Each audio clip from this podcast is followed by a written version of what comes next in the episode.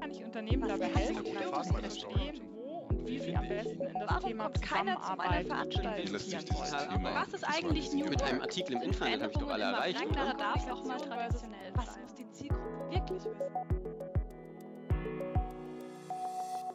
Komma zum Punkt.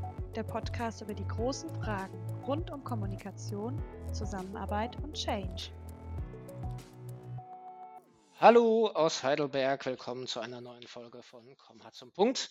Ich bin wie immer Marc Haferkamp und ich weiß nicht, wie viele von euch noch gar nicht in ihrem beruflichen Umfeld mit dem Thema Change in Berührung gekommen sind. Das sind wahrscheinlich die allerwenigsten. Der Begriff Change, der zieht sich ja seit Jahren durch die Businesswelt und nicht nur dort, auch in Politik und Medien werden Wandel und Transformation geradezu notorisch eingefordert. Und wir wollen uns in der heutigen Folge mal so damit beschäftigen, wie wir eigentlich in den Organisationen den Rahmen dafür setzen, dass Lernprozesse stattfinden, dass bei den Beteiligten die Lernprozesse stattfinden, die den Change dann letztlich ermöglichen. Und ich bin heute hier, schätze mich sehr glücklich und freue mich wahnsinnig, wieder mit äh, einem Gesprächspartner zusammen zu sein, mit einem der Geschäftsführer von Comma Consulting, äh, treuen Hörerinnen und Hörern von Komma zum Punkt schon bekannt aus den Folgen zu Storytelling vor zwei Jahren und zu Content Marketing vor einem Jahr. Heute hier als Berater für Change. Hallo Thorsten, Thorsten Diel. Hallo, hallo Marc. Äh, ich freue mich auch sehr. Thorsten, du sagst ja, hast ja schon auch ähm, dazu Vorträge gehalten, sagst ja, dass man viel stärker Change als Lernprozess auffassen sollte und das hat dann so immer die Überschrift mit Umlernen, äh, Platz schaffen für Neues im Kopf. Mhm. Wann hast du denn gezielt das letzte Mal umgelernt oder vielleicht bist du im Moment selbst irgendwo daran, etwas umzulernen? Gibt es da ein Beispiel? Gute Frage. In dem äh, normalen Leben ist es ja meistens so, dass man ähm, lernt man eigentlich kontinuierlich Neues und auch dazu und ähm, verändert natürlich in Sachen. Also jetzt Dinge, wo ich sagen würde, dass es wirklich im Sinne von einem größeren Lernprozess war oder ist. Ich bin ja vor ein paar Jahren aus dem sozusagen ganz normalen, in Anführungsstrichen, Beraterdasein in die Geschäftsführung zum Beispiel von Comha gewechselt. Das war sicher ein, für mich ein größerer Wandel, aber auch ein Lernprozess. Also ich habe viele Dinge da neu gelernt und äh, auch ja, dazu gelernt, auch ein bisschen anders an Dinge zu sehen. Ja, also ist auch oft mit dem Perspektivwechsel verbunden. Ja, und wie ist das in Bezug auf deine Arbeitsinhalte? Ich glaube, so insgesamt auf dem Bereich Kommunikation gesehen zum Beispiel ist es bei mir, ich komme ja ganz ursprünglich auch quasi aus der Medienarbeit, PR. Und da bin ich jetzt eigentlich sehr stark ins Content Marketing rübergegangen. Das ist auch ein Prozess. Auch da ist es sicher was, wo ich umgelernt habe. Und im Moment, äh, wie wir alle, denke ich, lerne ich auch sehr viel im Bereich KI, also künstliche Intelligenz. In, ja, ich habe ja bekanntermaßen große Freude daran, Tools auszuprobieren und mich da zu tummeln. Und da lerne ich schon auch nochmal Dinge dazu. Mhm. Insgesamt, und das ist vielleicht auch ein, äh, ein ganz guter, guter Hinweis, also zum Thema Change, auch in Organisationen ist das halt so, dass viele Veränderungen eben über einen längeren Zeitraum passieren, dass sie oft gar nicht so die großen einschneidenden Sachen sind, sondern äh, die sich aus vielen kleinen zusammensetzen, dass man kontinuierlich was dazu lernt, hier und da und dadurch sich was verändert. Das, äh, das ist so, glaube ich, was, äh, was man oft übersieht in organisationalen äh, Zusammenhängen, dass man ähm, denkt und Change, das sei halt so ein großer Einschnitt und da müsste jetzt hier und da was passieren. Tatsächlich ist es was, was über längere Zeit geht, was oft in kleinen Schritten passiert, in kleinen Sachen passiert. Das ist die natürliche Art zu lernen von Menschen und äh, darauf müssen wir wahrscheinlich mehr achten.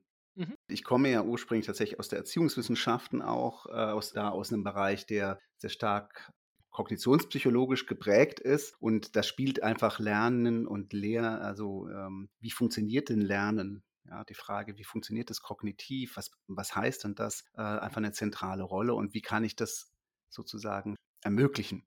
Ja, und das ist ein, ein Zusammenhang, bei dem ich denke, dass das in den großen Change-Projekten oft hinten runterfällt. Okay, und wenn du sagst, äh, da müssten, müsste man viel stärker darauf achten, für wen spielt das denn eine besonders starke Rolle? Also wer, der das bisher zu wenig macht, müsste viel stärker auf solche Faktoren achten. Ich denke, es ist erstmal eine andere Perspektive auf das Ganze zu werfen. Also zu verstehen, dass Veränderung, ein Wandel, ein Change immer ein Lernen voraussetzt. Ein Umlernen, ein, ja, letztlich kognitionspsychologisch würde man sagen, ein Umbau von kognitiven Strukturen. Ja, und das auf sozusagen verschiedenen Ebenen von der Gesamtorganisation, aber eben auch in den Teams, aber vor allem halt auch bei den Einzelnen, bei den Individuen.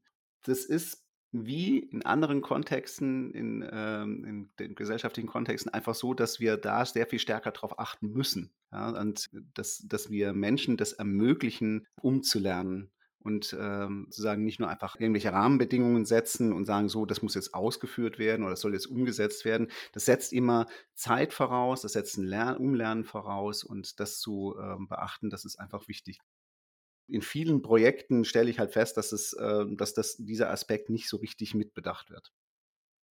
Ich glaube, wir haben auch schon mal in der Folge zu, also da gehen wir jetzt über Change weit hinaus, aber ich glaube in der Folge mit Thorsten Scheller und Anke Schmalbein zum Thema Agilität umsetzen, äh, hatten wir auch schon mal gesagt, dass wir viele Erkenntnisse aus der Psychologie, die wir seit vielen Jahrzehnten haben, in der Businesswelt einfach gar nicht nutzen. Absolut, das ist, das ist ja auch genau der Punkt. Also als ich angefangen habe, mich mit Change zu befassen, und äh, auch von verschiedenen Change-Theorien und Ansätzen und Methodiken, dann ist mir schon aufgefallen, dass sehr viele natürlich, sehr vieles davon kenne ich aus letztlich den Erziehungswissenschaften, aus, der, aus dem Instructional Design. Das sind, das sind schon äh, Dinge rübergeflossen. Was ich manchmal vermisse, ist, dass man wirklich sagt, okay, aus der Perspektive der Menschen, die diesen Change machen sollen, was müssen die denn lernen? Was, was sind sozusagen Ziele für die und was, was kann die motivieren, das auch zu tun? Mhm. Also der, der Fokus liegt immer auf dem Change und weniger auf dem Lernen. Dabei ist es eben offensichtlich, dass ein Change immer ein Lernen ist. Also es ist im Prinzip dasselbe. Mhm. Also das heißt, der Fokus liegt immer auf dem Ergebnis, um es mal so zu sagen, als auf dem Weg dorthin. Ja. Genau. Ja, ich meine, in, in, im klassischen Change Management, da stehen ja, also beispielsweise im Edgar-Modell, da stehen ja äh, Wissen und Kompetenzerwerb schon im Mittelpunkt. Aber du äh, sagst ja schon, dass es nicht nur einfach um Kompetenzerwerb geht, sondern um, um einen Umbau von kognitiven Strukturen eben. Naja, also auch eine Kompetenzerwerb, da gibt es ja unterschiedliche, ähm, unterschiedliche Grade. Und das ist auch was, bei dem ich auch oft denke, dass man sich das klarer machen müsste. Und das macht man nämlich zum Beispiel, wenn man eine Lernumgebung äh, ähm, gestaltet und so weiter, stärker. Und man kann aus der Lernpsychologie tatsächlich sehr viel lernen. Ja? Also man kann zum Beispiel aus der Kognitionspsychologie weiß man, dass die Entwicklung sehr stark über kognitive Konflikte auch abläuft. Dass kognitive Konflikte zum Beispiel ein Motor von Entwicklung sind. Mhm. Das heißt, ich muss mir zum Beispiel in einem Change-Prozess überlegen, ähm, welche Konflikte gibt es denn, ja, die ich auch da klar herausstellen muss, damit Menschen auch überhaupt merken, okay, da gibt es einen Grund, sich zu verändern.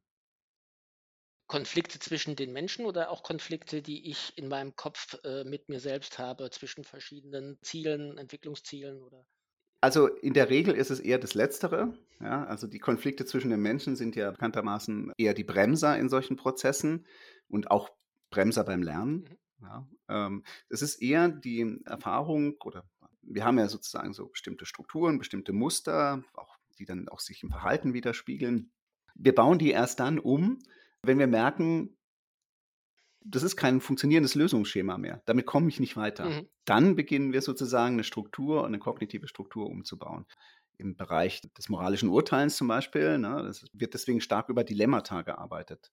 Das heißt, ich habe ein Dilemma und ähm, ein Dilemma ist in der Regel, dass ich ein zwei sozusagen ähm, konfligierende Ziele habe und ich komme mit dem Urteilsschema auch nicht mehr weiter. Mhm. Das heißt, ich muss mich auf eine, auf eine andere Ebene mehr oder weniger oder muss anfangen, mir was Neues zu überlegen. Das funktioniert in ganz vielen Bereichen, also das ist jetzt nicht nur dort. Ähm, also wenn ich zum Beispiel in einem Change-Prozess nicht klar mache, warum eigentlich das, was wir bisher tun, nicht mehr funktionieren wird künftig, äh, und das auch nicht den Menschen ermögliche zu erfahren, dass das nicht funktioniert mehr.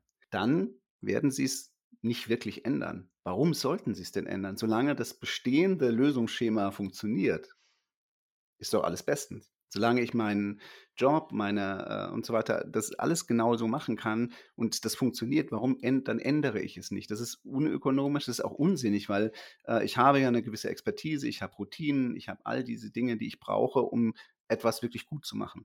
Mhm. Ja,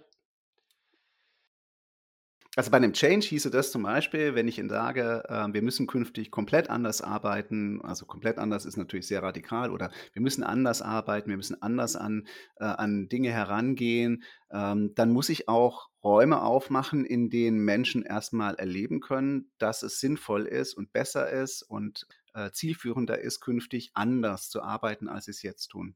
Mhm. Genau das wird aber sehr häufig in Change-Projekten eigentlich vernachlässigt. Fällt dir vielleicht dazu irgendwie ein Business-Beispiel ein, an dem man das irgendwie illustrieren könnte?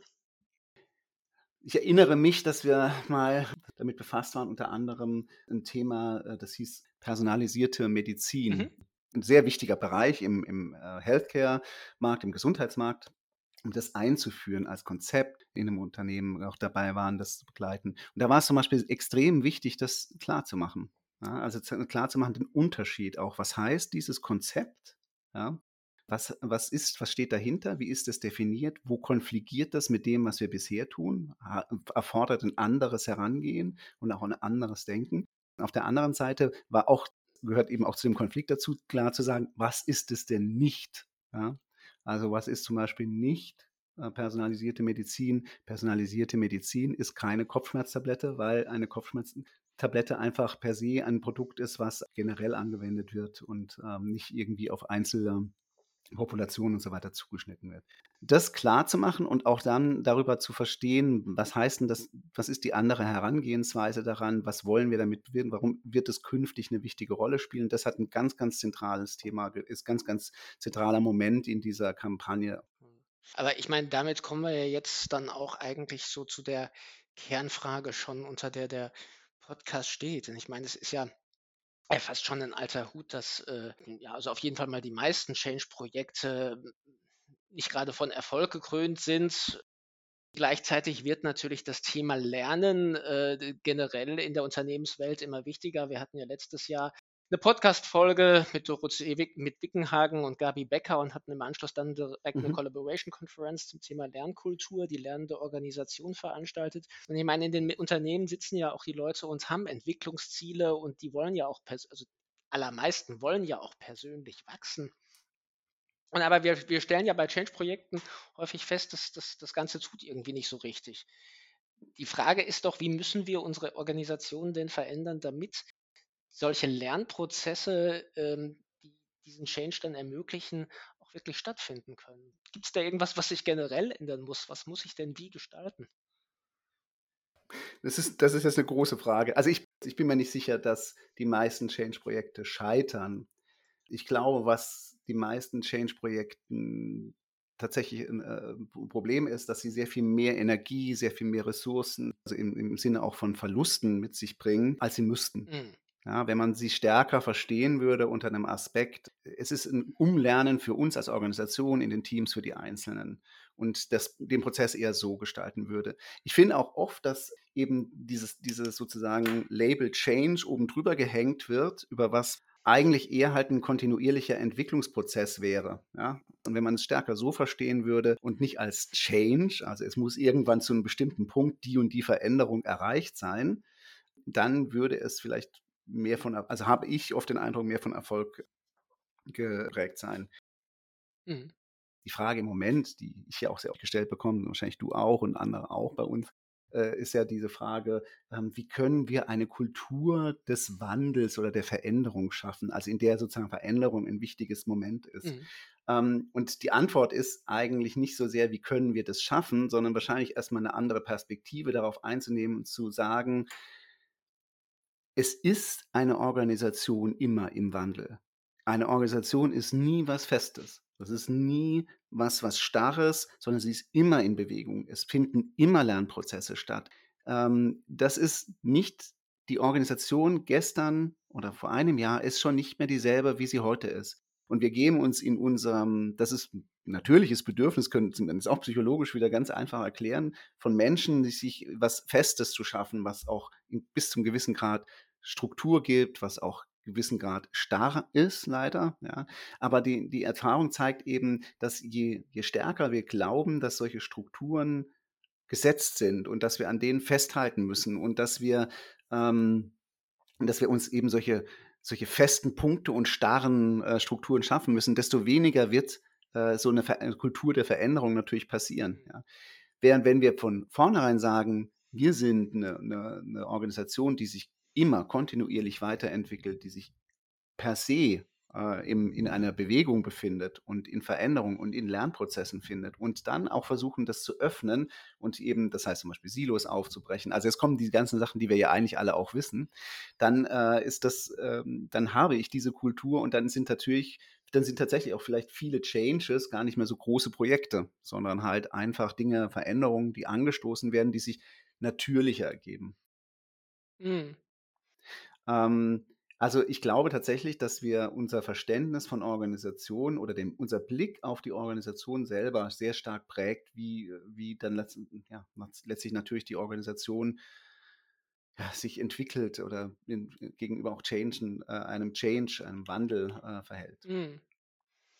Und das heißt äh, umgekehrt, wir sollten, ähm, glaube ich, sowas wie Change Management ähm, stärker halt in ähm, ja, in, äh, oder das ganze Thema Change vielleicht stärker unter dem Aspekt auch sehen, Kultur, ja, also was, was passiert da kulturell, aber auch äh, wie, wenn, wenn wir dran arbeiten und wenn man einen Change aufsetzt, stärker zu schauen, ähm, ja, was, was, was braucht, äh, was, was wird da gebraucht und welche Umgebung braucht es, damit dieser Change stattfinden kann. Denn Veränderung, das haben wir auch noch nicht gesagt, das ist natürlich auch eine Erkenntnis oder stark aus dem kognitionspsychologischen und konstruktivistischen Kontext. Veränderung ist ein selbstgesteuerter Prozess. Ich kann niemanden zwingen, Neues zu lernen, so wenig wie ich jemanden zwingen kann, zu kommunizieren ähm, oder sich zu verändern. Das ist was, was aus den Individuen heraus selber geschieht und ich kann aber Bedingungen schaffen, damit das geschehen kann. Und da muss man stärker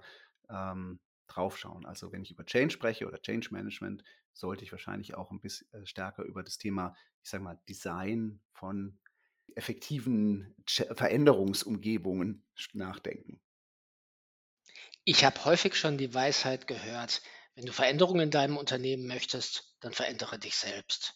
Veränderung kann überhaupt nur der bewirken, der sich selbst verändert. Und das bringt mich jetzt wieder auf so eine klassische Frage. Welche Rolle spielen denn eigentlich Führungskräfte? Also worauf müssen Führungskräfte bei Change-Projekten in diesem Zusammenhang stärker achten aus deiner Sicht? Oder sind die vielleicht auch gerade das Problem? Auch da, äh, das Problem sind nicht, würde ich behaupten, nie oder selten die Führungskräfte. Das Problem ist eher die Führung selber. Also das heißt, die Art, wie wir denken, dass geführt werden sollte oder ähm, wie in einer, in einer Organisation geführt wird. Es gibt zum Beispiel ein klassisches Lernen, in dem Führung eine wichtige Rolle spielt. Und sehr gut funktioniert schon seit Jahrtausenden, muss man wahrscheinlich sagen. Und das ist das Meisterlernen. Das heißt, jemand, der erfahren ist, der Experte ist, der Meister ist in einem bestimmten Bereich, hat ein, zwei, drei Lehrlinge, also Laien im weitesten Sinne, denen er nach und nach Dinge beibringt. Und er tut das in einem sehr persönlichen Kontext, in einem, ähm, äh, er, zeigt ihnen Dinge, er führt sie ran, er lässt sie selber probieren, er gibt ihnen weiter ähm, Das ist eine ganz natürliche Art zu führen und sehr effektive Art, Menschen aus von Laien zu im weitesten Sinne Experten zu machen, auch Kompetenzen aufzubauen, Dinge zu vermitteln, Lernprozesse gut zu führen. Da spielen Persönlichkeit eine wichtige Rolle, bei allem, wenn wir es aus vom Lernen wissen wir, dass Persönlichkeit ein ganz wichtiger Schlüssel ist. Also wenn ich eine, ähm, also einen Lehrer habe oder einen Meister oder eine Führungskraft, die ich toll finde, die ich bewundere oder die, ich, ähm, die mich mitreißt, dann, dann bin ich bereit mitzugehen. Ja. Das ist ganz natürlich bei Menschen. Und das andere ist, dass ich einfach diese Möglichkeit habe, selber Kompetenzen aufzubauen, selber Dinge auszuprobieren, selber Dinge auch zu bewegen und zu verändern und irgendwann auch wirklich selber Experte zu sein. Das ist was sehr Motivierendes und das, das funktioniert sehr gut. Also, wenn ich jetzt sage, was, äh, was brauche ich für eine Führung bei einem Change, dann will ich jetzt nicht sagen, wir bräuchten mehr Meisterlernen, aber ich würde, wenn ich aus dem Lernaspekt schaue, mal schauen, warum funktioniert das so gut ja? Und warum funktioniert das in, in organisationalen Kontexten oft nicht so gut? Und was kann ich ändern, damit das besser funktioniert künftig? Ja, ich meine, das heißt auch, äh, also wenn man das jetzt versucht zu konkretisieren, also ich meine, wenn ich mir beim Meisterlernen vorstelle, so jetzt jemanden, der äh, seit äh, 30 Jahren in der Elektrotechnik unterwegs ist und der nimmt seinen 16-jährigen Lehrling ähm, mit und der bewundert ihn auch, was der alles kann und der ist dann zwei Jahre ähm, bei allen Aufträgen mit dabei und lernt es nach und nach und ähm, und wird dann immer mehr zum Experten. Und ich meine, das ist ja ein Bereich, wo sich auch das eine oder andere ändert. Das würde ja heißen, auf die Businesswelt übertragen, ähm, ich beobachte oder ich erlebe bei einer Führungskraft, wie er bestimmte Dinge einfach anders macht, als er sie letztes Jahr getan hat. Aber was da drin steckt, ist ja noch mehr. Es ist erstens der Experte oder der nimmt sich Zeit. Der nimmt sie, der führt die ein, der nimmt sich Zeit, der trainiert mit denen bestimmte Dinge, der motiviert sie. Da steckt auch, und das kann man auch von lernen, und äh, auch das ist was, was eben in, in Change-Projekten häufig ein bisschen zu kurz kommt. Dinge geschehen, brauchen Zeit, um gesch äh, zu geschehen. Veränderungen, Lernen braucht Zeit. Es braucht auch Wiederholung. Ja, also die Vorstellung, man sagt was einmal oder man macht was einmal und könne es dann schon oder dann hätte es sich schon, wäre es schon effektiv da äh, wäre schon effektiv und äh, gesagt, das ist nicht so. Und ähm, da einfach auch drauf zu gucken, zu sagen, so, also das ist äh, Expertise, könnte man vom Meister lernen zum Beispiel sagen, Expertise entsteht halt nicht über Nacht, sondern hat bestimmte Grundbedingungen. Und Veränderungen entstehen nicht über Nacht. Die haben bestimmte Voraussetzungen und eine Voraussetzung ist wirklich, Lern, ein mhm. Lernprozess muss stattfinden. Ja gut, ich meine, äh, es gibt ja die alte, alte äh, Weisheit, äh, die 10.000 Stunden Regel. Ich bin Experte, wenn ich irgendetwas 10.000 Stunden lang geübt und wiederholt habe. Da kann man sich jetzt natürlich darüber streiten, inwieweit das stimmt oder ob es dafür Evidenz gibt, aber das würde ich jetzt sagen, das würde gibt es, ja, gibt es. Aber das würde ich dann sagen. Und gerade dann, wenn das, wenn das, wenn es dafür Evidenz gibt, würde ich sagen, steht das nicht im Konflikt damit, dass ich ständig etwas umlernen muss.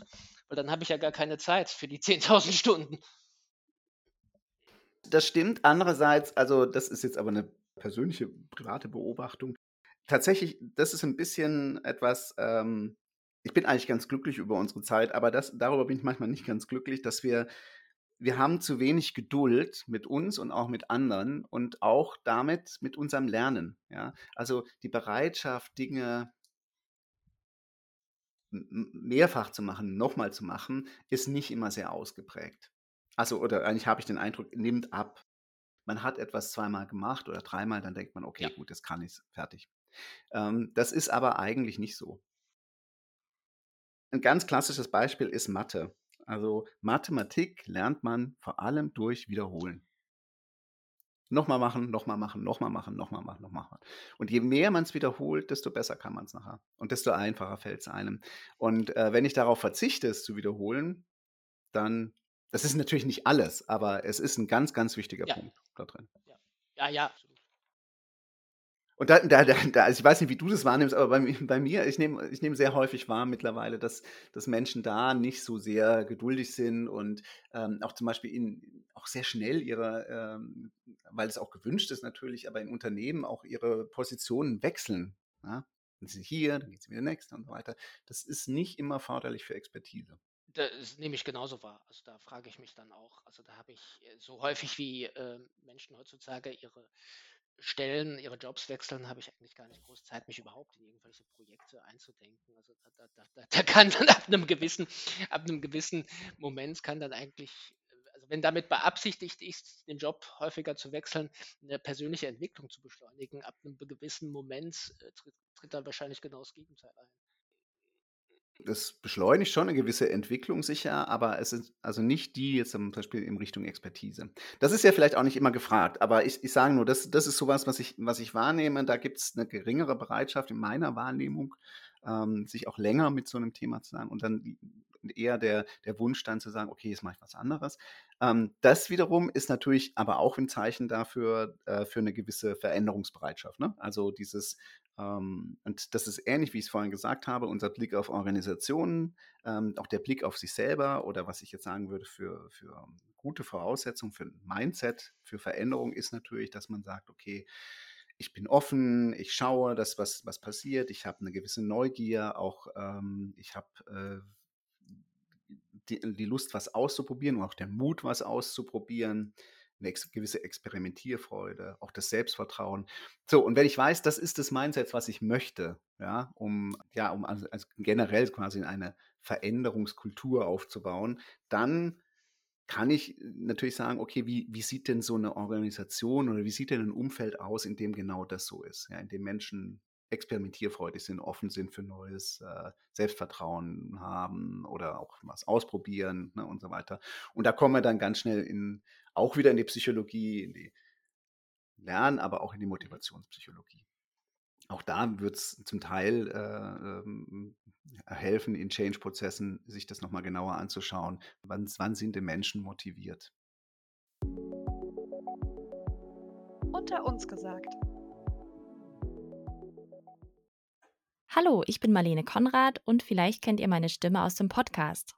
Ich bin bei Comma Consulting auch Innovationstrainerin und Beraterin und als solche habe ich mit vielen Change-Projekten zu tun und natürlich auch generell mit dem Thema Lernen. Und ich habe heute für euch vier Praxisbeispiele mitgebracht, wie man Lernen im Change in der eigenen Organisation umsetzen kann. Praxisbeispiel Nummer eins: Kompetenzerwerb. Hier geht es vor allen Dingen um Schlüsselqualifikationen, die also unabhängig vom eigenen Arbeitsbereich erworben werden können. Manchmal werden diese Kompetenzen auch Future Skills oder Zukunftskompetenzen genannt. Und es geht darum, sowohl das Individuum als auch ein Team zu befähigen, in einer Umgebung, die von vielen Veränderungen betroffen ist, weiter handlungsfähig zu bleiben und weiter eine hohe Sicherheit auf die eigenen Fähigkeiten und auch ins Team zu setzen.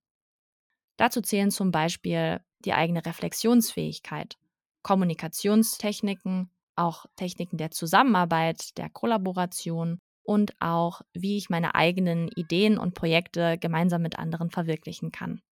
Im Teamkontext geht es da zum Beispiel darum, wie Teams selbstorganisiert arbeiten können, wie sie Entscheidungen treffen und wie sie Projekte vorantreiben, auch wenn die Zukunft noch ungewiss ist. Da helfen dann beispielsweise agile Arbeitstechniken und Innovationsmethoden wie Design Thinking, Scrum und Kanban. Mein Praxisbeispiel Nummer zwei ist Lernen im Netzwerk. Das ist auch bei Change-Projekten, aber nicht nur dann sinnvoll. Und es geht darum, Silos aufzubrechen und Wissen, das schon in der Organisation ist, für möglichst viele Menschen verfügbar zu machen. Es geht also darum, voneinander zu lernen und untereinander Wissen und Erfahrung auszutauschen. Und es kann auch einfach dabei helfen, zu sehen, dass andere Menschen an ähnlichen Themen gerade arbeiten und mit diesen ist es vielleicht motivierender, gemeinsam Fortschritte zu machen. Mein Praxisbeispiel Nummer drei bezieht sich jetzt sehr konkret auf Change- und Veränderungsprozesse. Auch hier ist es nämlich sehr wichtig, voneinander zu lernen. Damit meine ich in diesem Zusammenhang, die Akteure, die von einem Change betroffen sind, sehr früh mit in den Prozess einzubinden. Wir machen das in der Regel zum Beispiel über Fokusgruppen, wo wir mit Vertreterinnen der Akteure arbeiten. Und wir beziehen Vertreter auch ganz gezielt in Planungsworkshops und Entwicklungsworkshops mit ein und lassen sie sehr früh Feedback geben auf geplante Maßnahmen. So können wir einfach gegensteuern, wenn die Maßnahmen doch gar nicht das Bedürfnis der Zielgruppe treffen. Und wir signalisieren allen Beteiligten, dass sie auch tatsächlich den Prozess mitgestalten können. Und das fördert in der Regel die Akzeptanz der Veränderung. Mein viertes Praxisbeispiel sind Mentoren- und Patenmodelle. Es ist sehr sinnvoll in einem Change, aber auch generell im Unternehmen, das sich ja aktuell schnell wandelt, auszumachen, welche Menschen besonders motiviert, vor allen Dingen intrinsisch motiviert sind, sich gewisse Fähigkeiten und Kenntnisse anzueignen. Die Gelegenheit sollte ich nutzen und diese Menschen befähigen, sich weiter in einem Feld zu spezialisieren. Und vor allen Dingen sollte ich ihnen ermöglichen, dieses Wissen dann auch in die Organisation zu tragen. Es ist sehr hilfreich, wenn betroffene Personen eine Ansprechperson haben, die sie niederschwellig fragen können, wenn etwas unklar ist oder sie Hilfe brauchen. So schafft man auch Strukturen des Voneinanderlernens, die in Change-Prozessen sehr sinnvoll sind und die generell auch häufig die Akzeptanz und auch die Erfolgsquote von Change-Prozessen begünstigen. Das waren meine vier Praxisbeispiele zum Thema Lernen im Change. Und jetzt wünsche ich euch viel Spaß beim weiteren Podcast. Tschüss. Unter uns gesagt. Du hast ganz am Anfang des Gesprächs KI erwähnt. Die würde ich natürlich gerne auch nochmal thematisieren, weil ich denke, dass wir da ja wirklich alle gerade Mhm. am Anfang eines großen Umlernprozesses stehen. Ich nehme das so wahr, wenn ich jetzt in unserer Branche bei Konkurrenten, Kunden, Kollegen, wenn ich oft höre, da heißt es ja, wir waren da im Webinar oder in einem Call, haben da was gezeigt bekommen und es ist ja wirklich erschreckend, was KI heute schon kann und schauen wir mal, was auf uns zukommt. Und nun ist jetzt natürlich das auf sich zukommen lassen, glaube ich, in der Regel das Falsche. Also was würdest du eigentlich jetzt unseren Hörerinnen und Hörern sagen, was sie heute, jetzt Mhm. tun sollten, um in den nächsten Monaten und Jahren da wirklich effektiv umlernen zu können? Weil ich glaube, es gibt kaum jemanden, der bezweifelt, dass KI die Art und Weise, wie wir zusammenarbeiten und eben auch die Art und Weise, wie wir lernen, recht grundlegend verändern wird. Ich, ich sehe an der KI erstmal nichts Erschreckendes. Persönlich finde ich das eher sehr spannend. Ich finde es schon fast ein Privileg, in einer Zeit zu leben, in der solche Dinge passieren, äh, das miterleben zu können und äh, auch zu sehen, was, ja, was sich daraus ergibt und mal zu schauen, wie sich das Ganze entwickelt.